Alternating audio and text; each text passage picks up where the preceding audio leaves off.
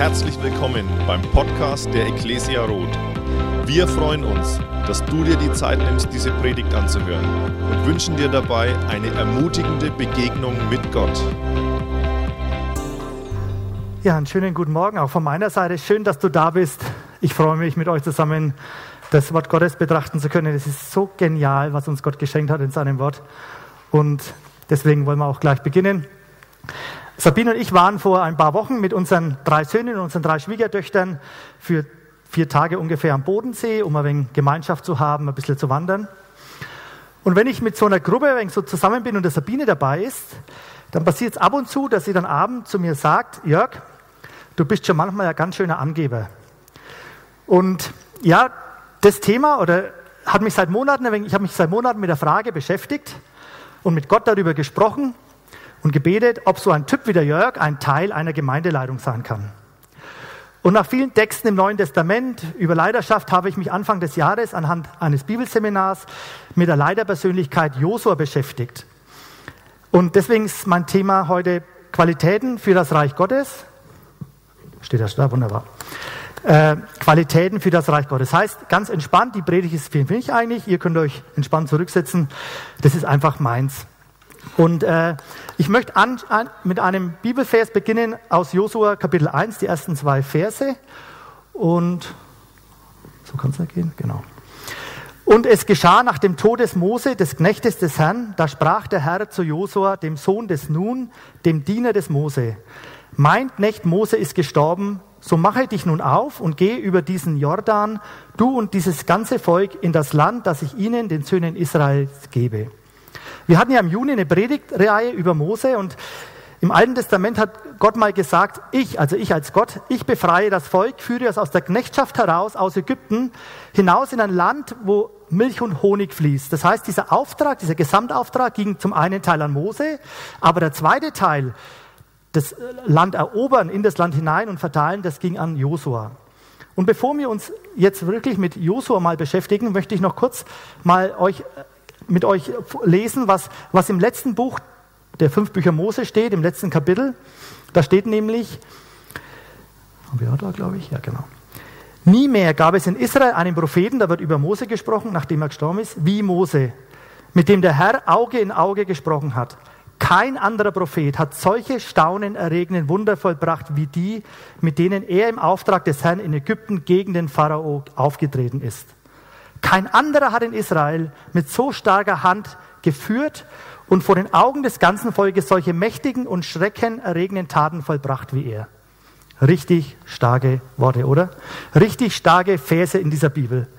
Nur nicht ganz so cool, wenn man sein Nachfolger werden soll. Wenn man nämlich solch einen Vorgänger hat, wo solche Sachen in der Bibel stehen, da hat man ja irgendwie fast gar keine Lust und keine Motivation, diesen Job zu übernehmen, oder? Das ist ja fast unerreichbar.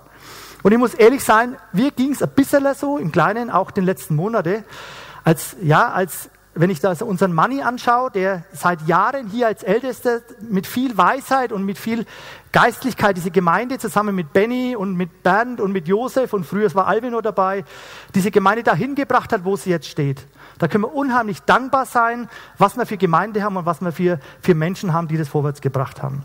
Wer mehr dazu wissen will, über Gemeindeleitung und so weiter, was sich ändert, kann gerne das Gemeindeforum nochmal anschauen. Den Link bekommt er außen an der Connect Lounge. Aber jetzt wollen wir uns einfach mal Josua anschauen. Ich habe mir den angeschaut und habe mich gefragt, welche Qualitäten braucht man im Reich Gottes, um solche Herausforderungen durchführen zu können. Und es geht hier um grundsätzliche Qualitäten für alle, die im Reich Gottes dabei sein wollen. Was hat Josua ausgezeichnet für den Dienst, den er ab Josua 1 getan hat? Warum hat Gott ihm diesen Dienst zugetraut? Natürlich spielt es wie bei uns hier bei überall, es spielt die Herkunftsfamilie eine Rolle. Es spielt die Erziehung eine Rolle, es spielt die Ausbildung eine Rolle, es spielt der IQ eine Rolle, die Gene, die Prägung, alles spielt eine Rolle. Aber es gibt im Reich Gottes auch andere Qualitäten, die wichtig sind und dazu führen, dass Gott uns zu besonderen Dingen beruft. Und diese Qualitäten spielen auf dieser Erde keine große Rolle. Die sind in der großen Bildungsoffensive unserer Bildungsministerium kein Thema. Diese Qualitäten werden ihre Bedeutung massiv unterschätzt. Das sind aber Qualitäten für das Reich Gottes. Und wenn du auf dem Weg mit Jesus sein möchtest, dann spielen diese Qualitäten eine wesentliche Rolle, um in der Nachfolge Schritte gehen zu können. Und wir wollen uns jetzt gemeinsam Josua anschauen vor Josua. Wir werden keinen Bibelvers aus Josua lesen, sondern Bibelverse aus Mose lesen. Also bevor Josua überhaupt gestartet ist und mal sieben Punkte herausarbeiten, knackige, kurze Punkte, die Josua, die Qualität, die er gelernt hat, anzuschauen. Und mir haben diese sieben Punkte richtig viel geholfen, als ich bei meiner Entscheidung war. Und die erste Qualität ist die Qualität der Berufung. Wir lesen das in 4. Mose 27 und ich möchte mit euch nur zwei Verse davon lesen. Mose tat, wie ihm der Herr geboten hatte und nahm Josua und ließ ihn treten vor den Priester Eleazar und vor die ganze Gemeinde und legte seine Hand auf ihn und bestellte ihn, wie der Herr durch Mose geredet hatte. Was wird hier deutlich für Josua? Den Job hat er sich nicht ausgesucht. Da war nicht die Frage, ob er das wollte. Da war nicht die Frage nach, passt es zu deiner Karriere, passt es zu deiner Vision von deinem Leben. Da war nicht so, Josua, was hast denn du da für einen Eindruck? Nein, er bekommt eine Berufung. Die erste Qualität im Reich Gottes ist die Qualität der Berufung.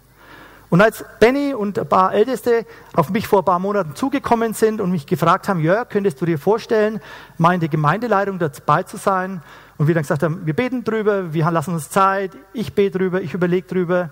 Und ich dann irgendwann zu Benny und Bernd oder wer das alles war, gegangen bin und ich gesagt habe, Leute, wenn ihr seht, dass auf mein Leben eine, so eine Berufung liegt und dass ihr mich da drin seht in diesem Dienst, dann kann doch ich als Jörg da nicht Nein sagen, oder? Also ich kann es natürlich schon, aber die Frage ist, Darf ich das fragen? Passt das zu meiner Lebensplanung? Ich werde jetzt bald Ober, könnt ihr sagen, ich habe ja eh keine Zeit.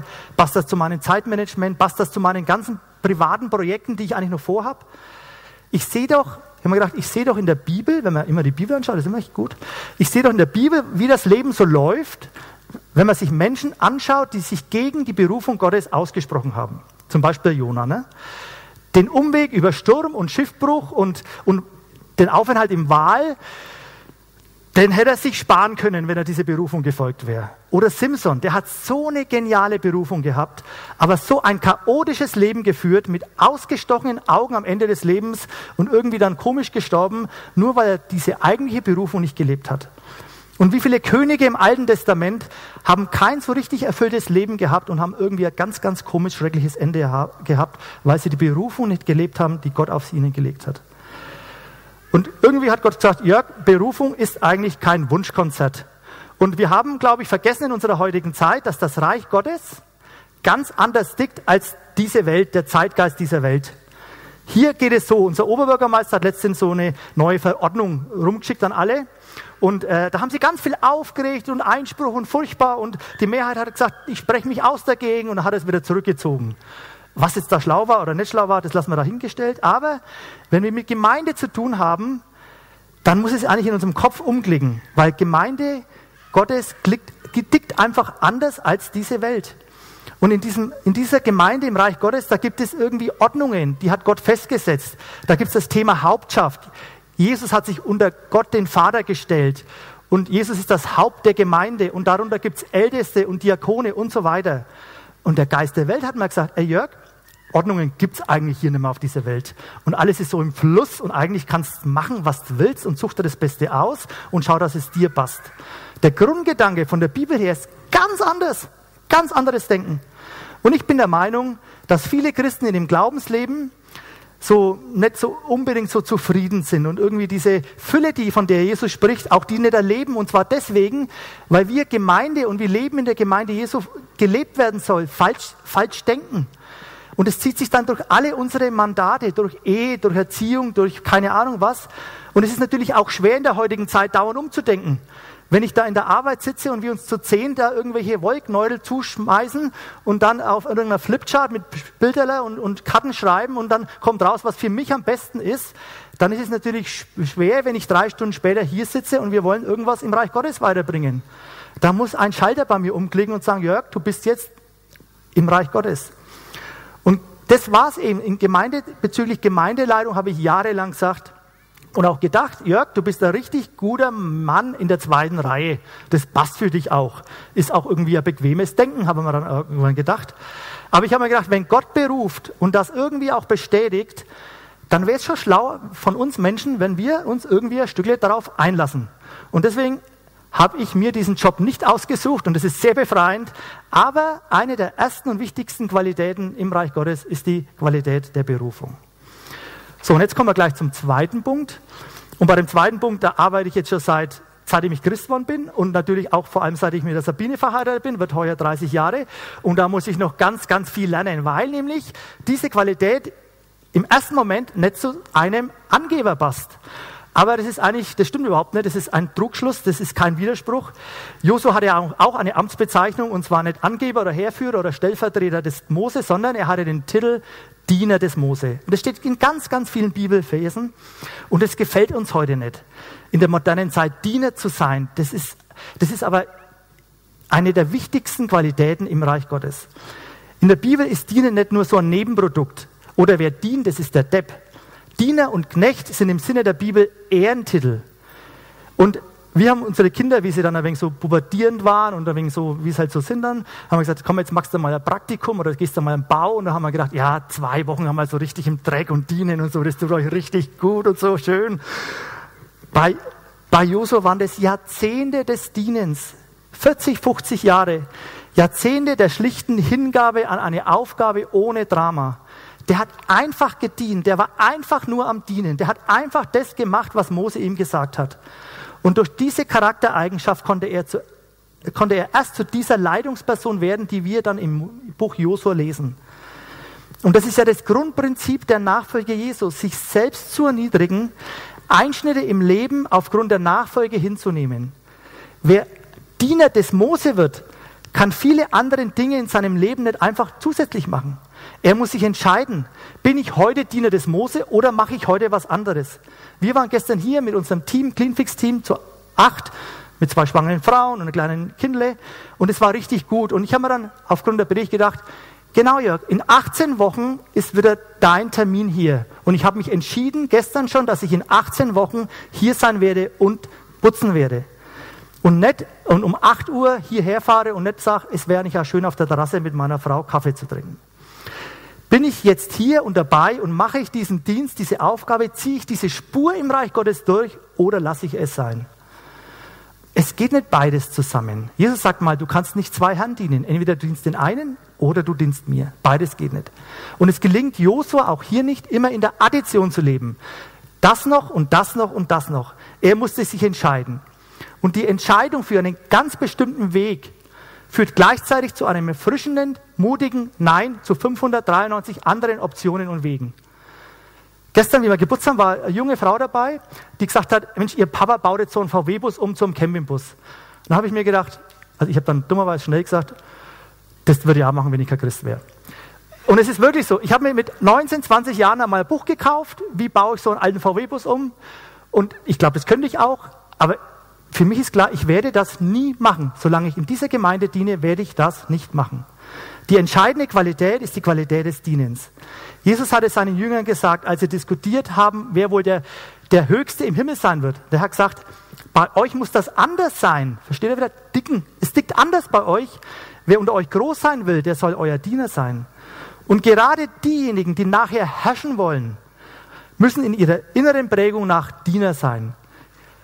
Gerade diejenigen, die nachher herrschen wollen, und, und Josua hat mächtig geherrscht in Josua-Buch, aber das, war, das hat nur zum Guten gedient, dieses Herrschen, weil er Jahrzehnte davor in seinem Herzen diesen Geist des Dienens hatte.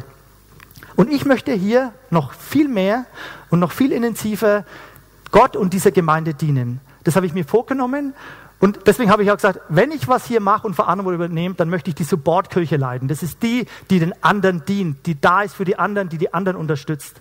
Und ich kann euch nur bloß auch ermutigen, gemeinsam als Ehepaar, macht es gemeinsam. Das stärkt die Ehen. Und Jesus hatte ja auch diese Haltung. Jesus sagt, ich bin nicht gekommen, um zu dienen, sondern um, mir, um selbst zu dienen. Also ich bin nicht gekommen, um mir dienen zu lassen, sondern ich bin gekommen, um den anderen zu dienen. So kurz, genau. Und in Philipper 2 heißt es auch, habt diese Gesinnung wie, wie Jesus, der, der es nicht für einen Raub hielt und in, nicht, und in Knechtsgestalt war und ein Sklave wurde und er erniedrigte sich selbst Und der wird mal herrschen. Und da sagt Gott, darum hat ihn Gott erhöht und hat ihn erhoben über alle Namen, der über alle Namen steht. Und in diesen Namen sollen sich alle Knie beugen, des Himmels und der irdischen und der unterirdischen Welt. Und jede Zunge wird bekennen, dass Jesus der Herr ist. Jesus wird mal herrschen, so wie noch niemand auf dieser Erde geherrscht hat.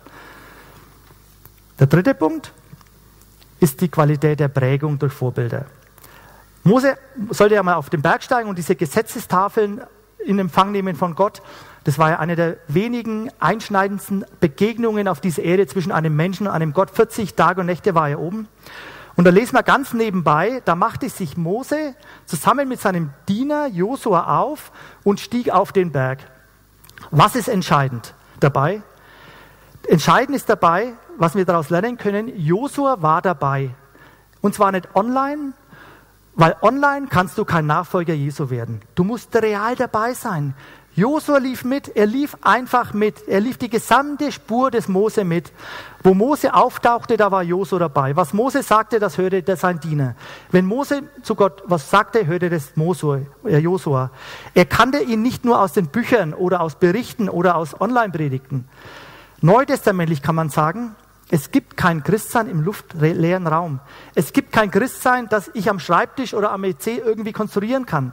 Christsein führt immer in die Gemeinde. Christsein führt mich immer zu Menschen, die mit mir auf den Weg sind.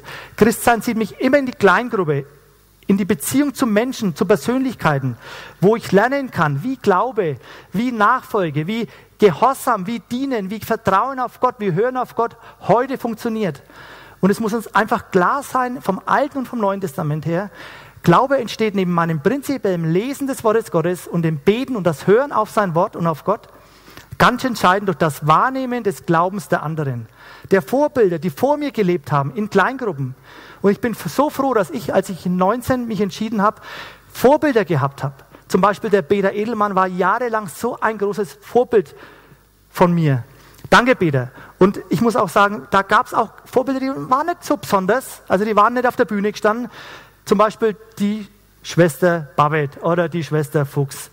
Und da war ich mit Peter oft Woche für Woche Dienstag in irgend so einer alten Bauernküche gesessen mit vier, fünf alten Frauen und haben gebetet eine Stunde und das hat mich geprägt. Das hat mich geprägt. Die entscheidende Qualität für unser Leben ist die Prägung durch Vorbilder. Und ich habe mich entschieden, ich möchte mehr wachsen in dieser Qualität. Ich möchte mir Menschen suchen, die Vorbilder für mich sind. Ich möchte mich korrigieren lassen von Menschen und mich prägen lassen. Und gleichzeitig möchte ich auch gern Vorbild sein. Der nächste Punkt, der vierte Punkt, ist die Qualität der Gottesbegegnung. Und das ist die Qualität, wo ich am allermeisten noch lernen will und muss. Mose, als er dann vom Berg mit den Gesetzestafeln runterkam, war ja das ganze Theater mit dem goldenen Kalb und das Volk hat andere Götter angebetet im Prinzip und Gott wollte dann das Volk ausrotten und ja, Mose konnte das ja nur gerade so irgendwie gerade biegen und, und Gott beschwichtigen und, und Mose musste dann, lesen wir, mit seinem Zelt umziehen. Also er zog aufs Land. Äh, sein privates Zelt wurde zum Zelt der Begegnung. Es war nicht mehr Moses Privatzelt. Das Zelt war außerhalb, außerhalb und die Stiftshütte später, die war wieder innerhalb des Lagers. Mose schlug sein Zelt außerhalb des normalen Volkes auf, des Lagers auf. Es ging nämlich nicht mehr innerhalb, weil dieses Volk, dieses ja, das, das so gesündigt hatte und Gott so abseits gelegt hatte und unheilig war, da kann Gott nicht zu Mose hinkommen und mit ihm sprechen. Das geht nicht, da werden diese Menschen vernichtet. Das heißt, das Zelt war ein Ort der Trennung vom normalen Volk. Ein Ort fern vom Lager heißt, ein Ort des Abstandes vom eigentlichen Leben, ein Ort, wo Alter keine Rolle spielt, ein Ort der Gottesgemeinschaft, wo, wo, ein Ort, wo geistliches Leben praktiziert werden konnte. Und ich lese mal mit euch aus 2. Mose 33, Vers 7. Mose nun nahm das Zelt, also seins, und schlug es sich außerhalb des Lagers auf, fern vom Lager für sich und nannte es Zelt der Begegnung. Und es geschah jedes Mal, wenn Mose in das Zelt kam, dann stieg die Wolkensäule herab und blieb am Eingang des Zeltes stehen und der Herr redete mit Mose. Und das ganze Volk sah die Wolkensäule am Eingang des Zeltes stehen und das ganze Volk erhob sich und warf sich nieder, jeder vor seinem Zelt. Und der Herr redete mit Mose von Angesicht zu Angesicht, wie ein Mann mit seinem Freund redet. Dann kehrte Mose zurück ins Lager und hat dann seine Aufgaben gemacht. Was hat das mit Josua zu tun? Das hat das mit Josua zu tun, dass wir dann im Vers 11b lesen, sein Diener Josua aber, der Sohn des Nuns, ein junger Mann, wich nicht aus dem Inneren des Zeltes. Josua war, war zum Hüter des Zeltes geworden. In dieser Zeit, in dieser beschränkten Zeit, paar Wochen, Monate, wissen wir nicht, war er in dem Zelt der Begegnung. Josua wich nicht mehr aus dem Zelt. Er war da, wo dieser Mentor seine Gottesbegegnung hatte. Josua hat mitbekommen, wie wichtig es eine Begegnung mit Gott zu haben ist, außerhalb von Gottesdiensten, außerhalb von Kleingruppen, außerhalb von Lobpreisabenden, außerhalb des Alltags sowieso. Dieses Zelt steht für eine weitere ganz wichtige Qualität im Reich Gottes, nämlich die Qualität der Gottesbegegnung. Und dieser Ort ist unheimlich wichtig für mich, das weiß ich. Ich bin so ein Macher, wer mich kennt, weiß das. Letztens hat eine Frau zu mir gesagt, Jörg, du bist, glaube ich, mal in so einen Zaubertopf als Kind reingefallen.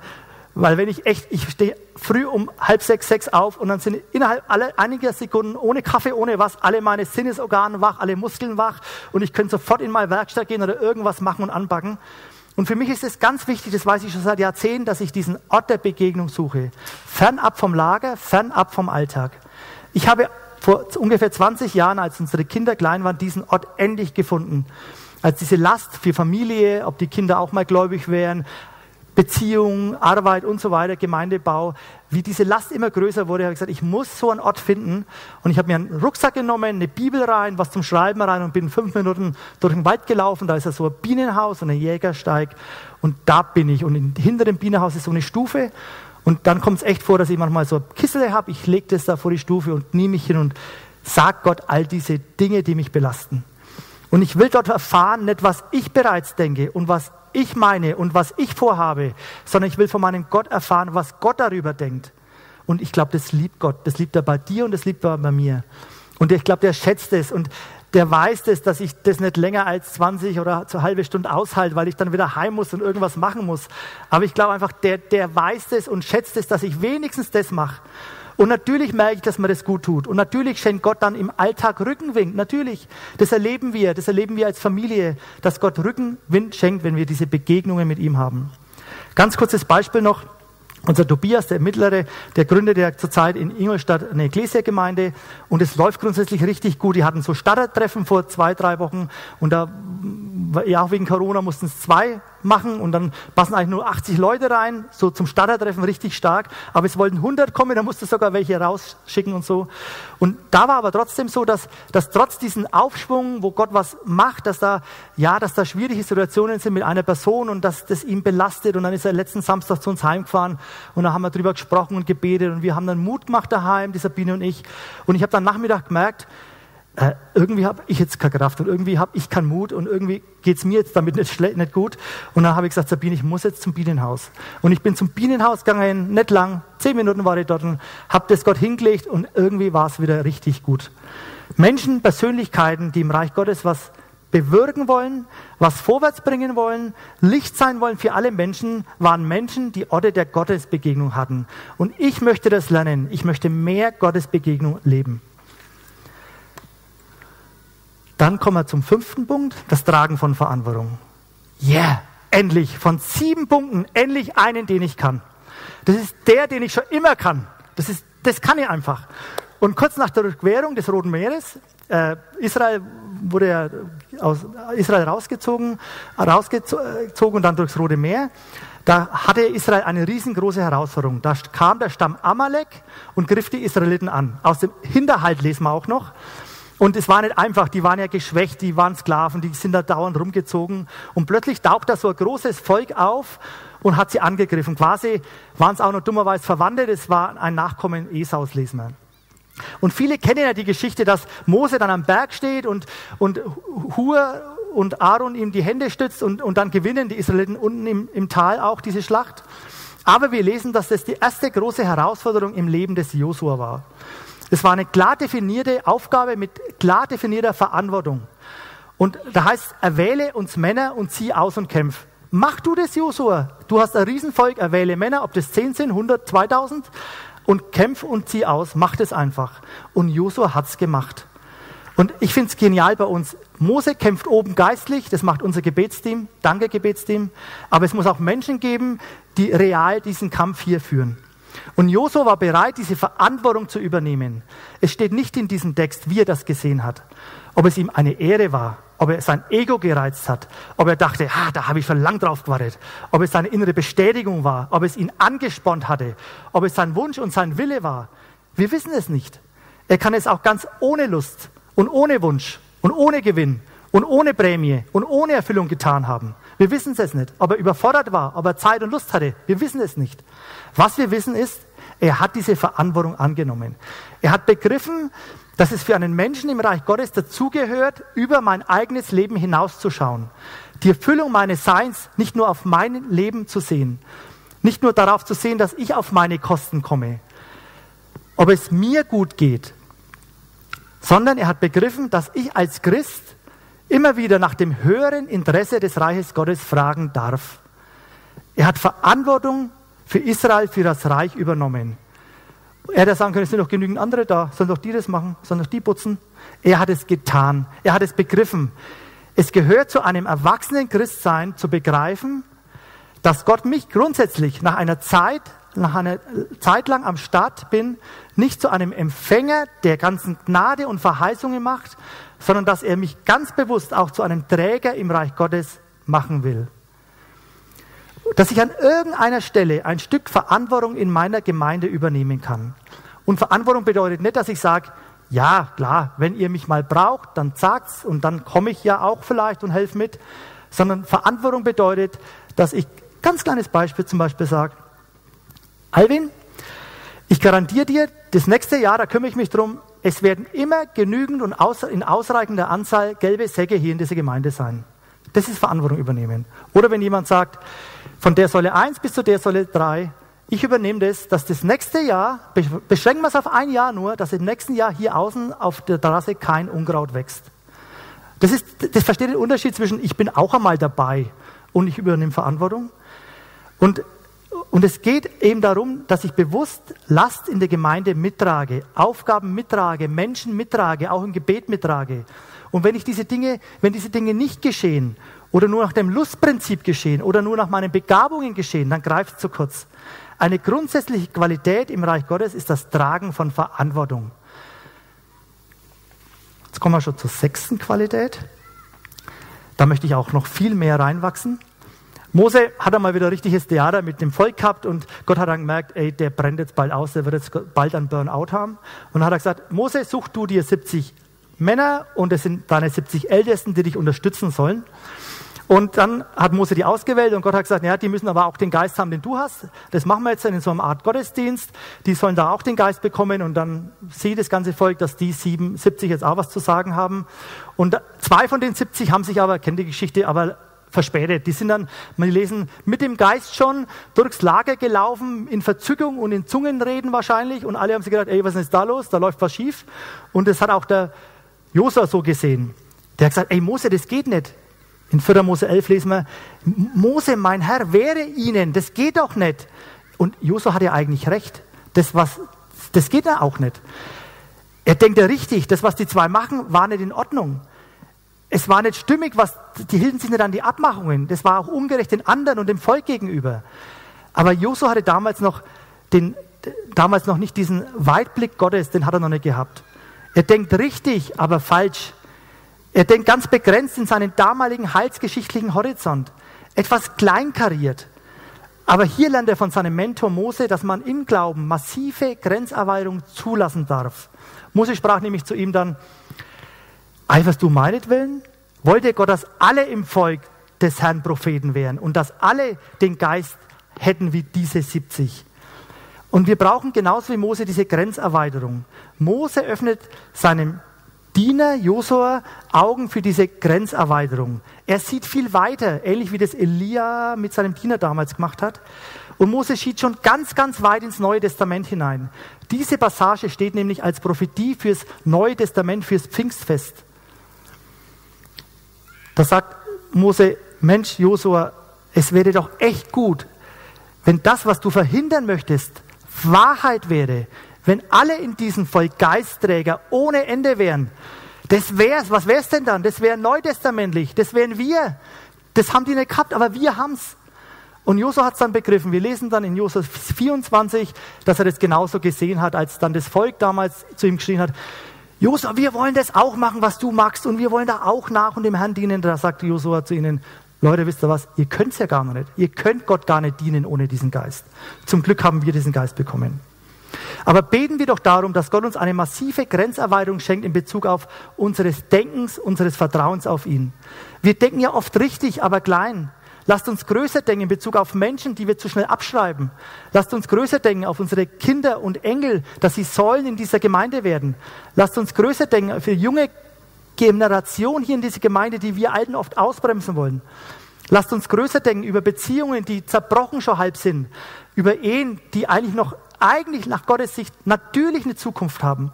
Lasst uns größer denken in Projekten in unserer Gemeinde über das Jugendhaus, das wir planen. Da kriegen wir jetzt bald die Baugenehmigung und die Zuschusszusage vom Bayerischen Jugendring, obwohl wir kein Geld haben. Lasst uns größer denken, dass wir vielleicht hier mal einen Kindergarten oder eine Kinderbetreuung für diese Menschen hier in Rot haben.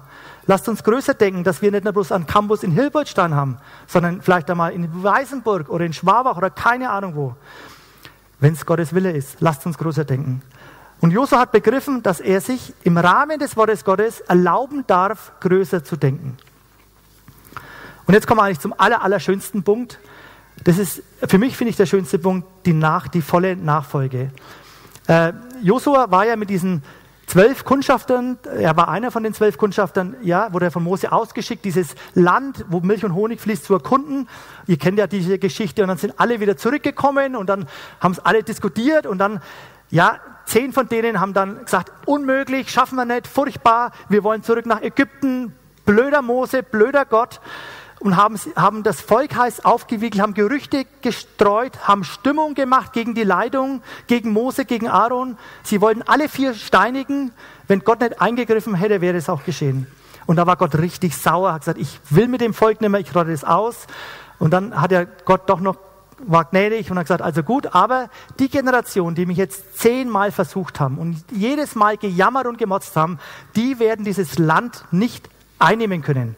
Und dann sind die ja 40 Jahre nochmal so im Zeigerkreis da durch die Wüste gedackelt und alle sind gestorben, außer Josef, Josua und Kaleb. Weil die den Blick hatten, als sie zurückgekommen sind. Die haben gesagt, ja, es ist ein geniales Land. Ja, es ist eine extrem militärische Herausforderung. Ja, es ist ein steiles Stück Weg, das wir haben. Ja, es ist menschlich gesehen unmöglich. Ja, aber im Namen Gottes werden wir es schaffen.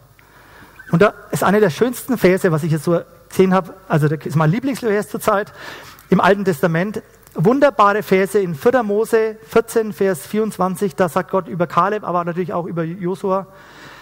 Sie haben die Nachfolge hinter mir her voll gemacht. Diese beiden haben die Nachfolge hinter mir her voll gemacht. Das sind das sind wunderbare Verse in der Bibel. Nicht zu 80 Prozent, nicht zu 99,9 Prozent, nicht zu 75 Prozent oder zu 30 Prozent. Das ist die Qualität im Reich Gottes. Die haben die Qualität der vollen Nachfolge. Da, wo Gott mir die Augen öffnet und mir aufs Herz legt, dass ich Schritte gehen soll in meiner Nachfolge, da will ich die voll machen und nicht nur 80 Prozent.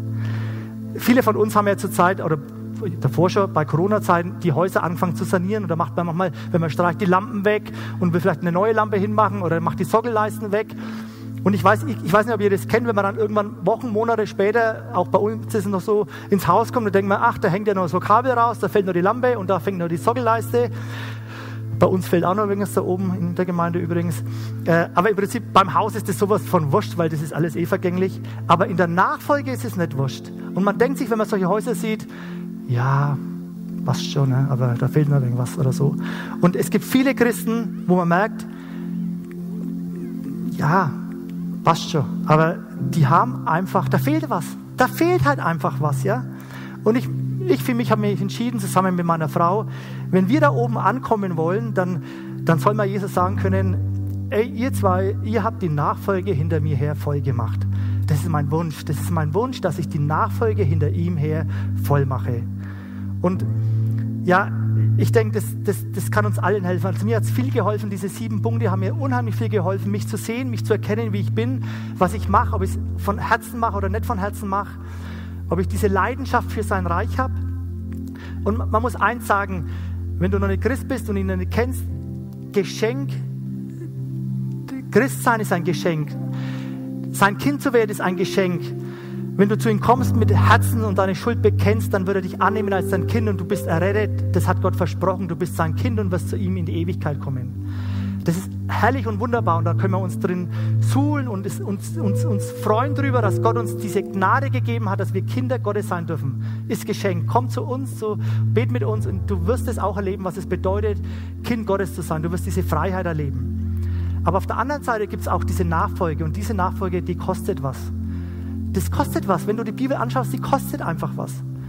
Und ich möchte dir Mut machen, wenn du irgendeinen Punkt da hast, dass du sagst, ja, ich möchte den Punkt angehen. Ich möchte den Punkt jetzt in diesem Jahr noch gar angehen. Ich möchte da Schritte machen im Glauben, näher zu Jesus, mehr und ähnlicher ihm werden, weil er war auch ein Diener, er war ein Vorbild. Er hat all diese Punkte gehabt. Er hat es gehabt. Er hat es gelebt, Jesus. Jesus hat es gelebt. Er war berufen, er hat gedient, er hatte geprägt, er, er hat das bei Gott Vater gesehen, wie er das denkt. Er hat diese Gottesbegegnung laufend gehabt, er hat Verantwortung übernommen. Ja, er hat diese Grenzerweiterung natürlich auch gehabt. Er hat diese volle Nachfolge gemacht. Er ist für uns am Kreuz gestorben. Ich bete noch kurz mit uns. Ihr singt dann noch ein Lied, dann können wir jetzt gleich dazu aufstehen, wenn ihr wollt. Wem es möglich ist, kann dazu aufstehen. Vater im Himmel, ich danke dir, Herr Jesus, dass du uns dein Wort gegeben hast, dass du uns ja, dass du so uns so einen Schatz gegeben hast, der so genial ist, wo Leben, wo Leben einfach gelingt, wenn wir dann an uns handeln. Wenn wir, wenn wir dich erleben und nach deinen Worten handeln, dann gelingt Leben richtig gut. Da freue ich mich. Das ist einfach schön, das zu erleben, bei anderen Menschen zu sehen. Und Vater, ich möchte jetzt all die Menschen hinlegen, die dich noch nicht kennen und diesen Schritt gehen möchten, dass du sie jetzt in ihrem Herz ansprichst, dass sie Schritte auf dich zugehen, dass sie mit anderen Menschen beten, dass sie zum Gebetsteam gehen und ihr Leben dir hinlegen. Und für alle, die schon lange auf dem Weg sind, möchte ich bitten, dass du, dass du ihnen zeigst, wo sie die nächsten Schritte machen sollen. Zu dir hin, zur Nachfolge hin. Ich danke dir, Jesus, dass, dass das wahre Leben ist, dass das das Leben ist, was du hier auf Erden für uns hast. Ehre sei dir dafür. Ich danke dir, dass du so, so gnädig bist. Amen. Wir hoffen, dass dir diese Predigt gefallen hat und dich in deinem Leben mit Gott stärkt. Außerdem wollen wir dich gerne besser kennenlernen.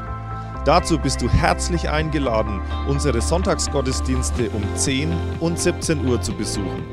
Schau doch mal auf www.ecclesia-rot.de vorbei oder auf den sozialen Medien unter Ecclesia Rot. Wir freuen uns auf dich.